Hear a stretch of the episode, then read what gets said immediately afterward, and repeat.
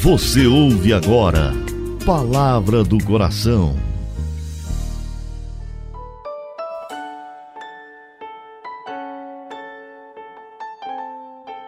Em nome do Pai, do Filho e do Espírito Santo. Amém.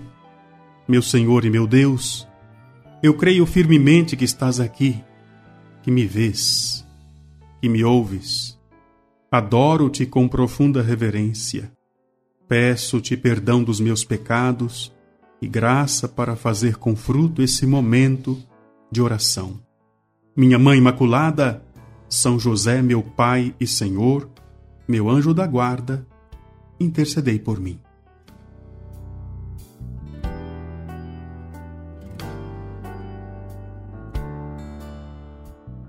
Graças e louvores se deem a todo momento ao Santíssimo e Diviníssimo Sacramento.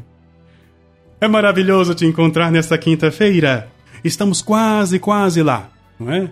Veja que no período do Natal, a Divina Providência nos concede tantas celebrações alegres, festivas, bonitas.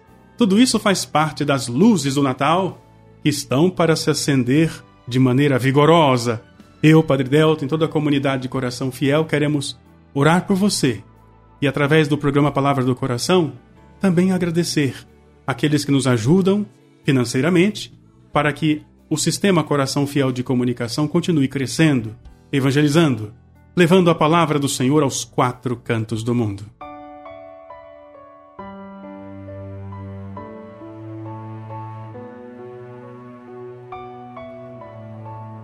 Ontem pudemos refletir sobre o trajeto da Sagrada Família até Belém. Resumidamente, poderia dizer: a Virgem Maria conforta São José, que dá proteção para Nossa Senhora grávida de nove meses, e enfrentam a penosa viagem até a cidade de Belém.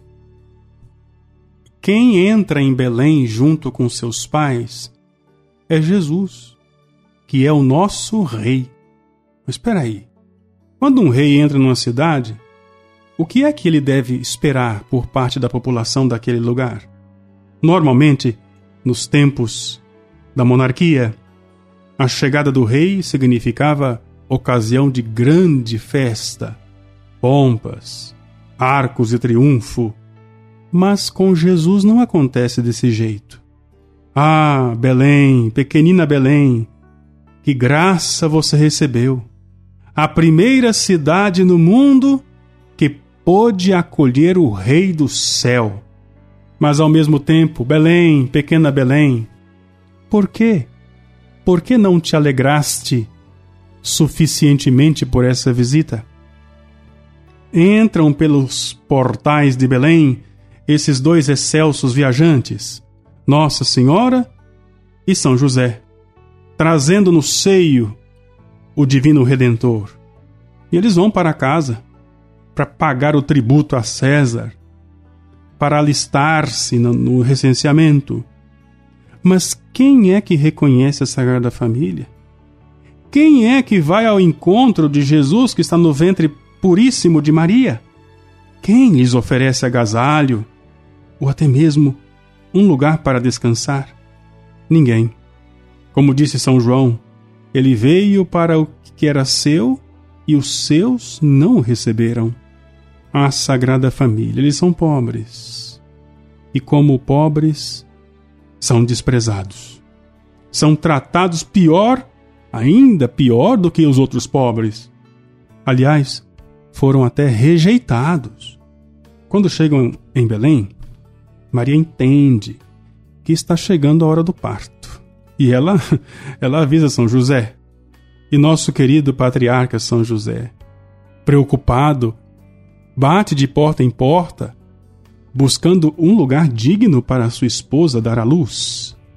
Ninguém atende o pedido de São José. Aliás, muitas pessoas chegaram a jogar na cara dele: Como é que você faz uma viagem com a mulher grávida sem saber onde ficar?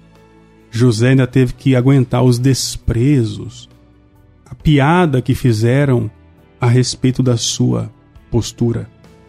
E para não ficar no meio da rua durante a noite, José então se vê obrigado a levar Nossa Senhora para a hospedaria pública, onde muitos pobres já tinham se alojado. Mas como? Ali também eles foram expulsos. Não havia lugar para eles ali. Todo mundo estava em Belém para fazer o recenseamento. Coisa tremenda. O que sobrou para a Sagrada Família foi uma pequena estalagem.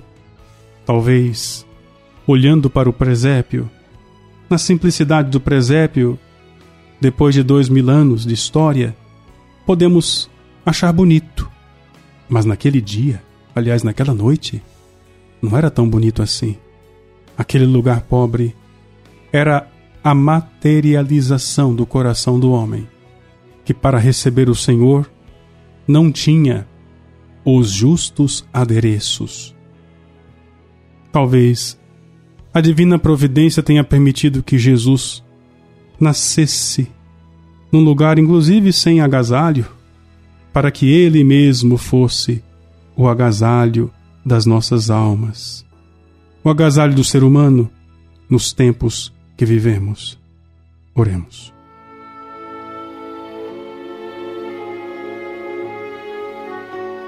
Sim, meu Jesus, vinde nascer pela vossa graça em meu pobre coração. Eu não me animaria a pedir-vos esta graça se não soubesse que vós mesmo me inspirais o pensamento de vos rogar.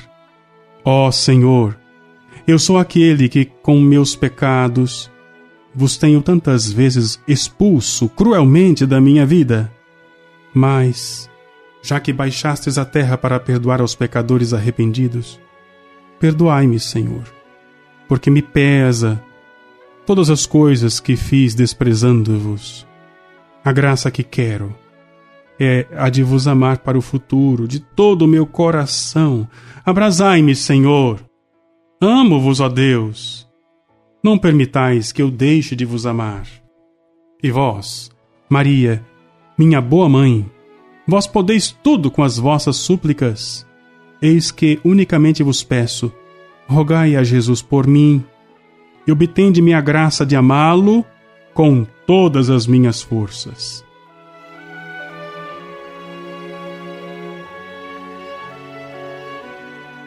Dou-te graças, meu Deus, pelos bons propósitos, afetos e inspirações que me comunicastes nesta meditação. Peço-te ajuda para pô-los em prática. Minha Mãe Imaculada, São José, meu Pai e Senhor, meu anjo da guarda, intercedei por mim. Que assim seja. Que assim se realize e que assim aconteça em nome do Pai, e do Filho e do Espírito Santo. Amém.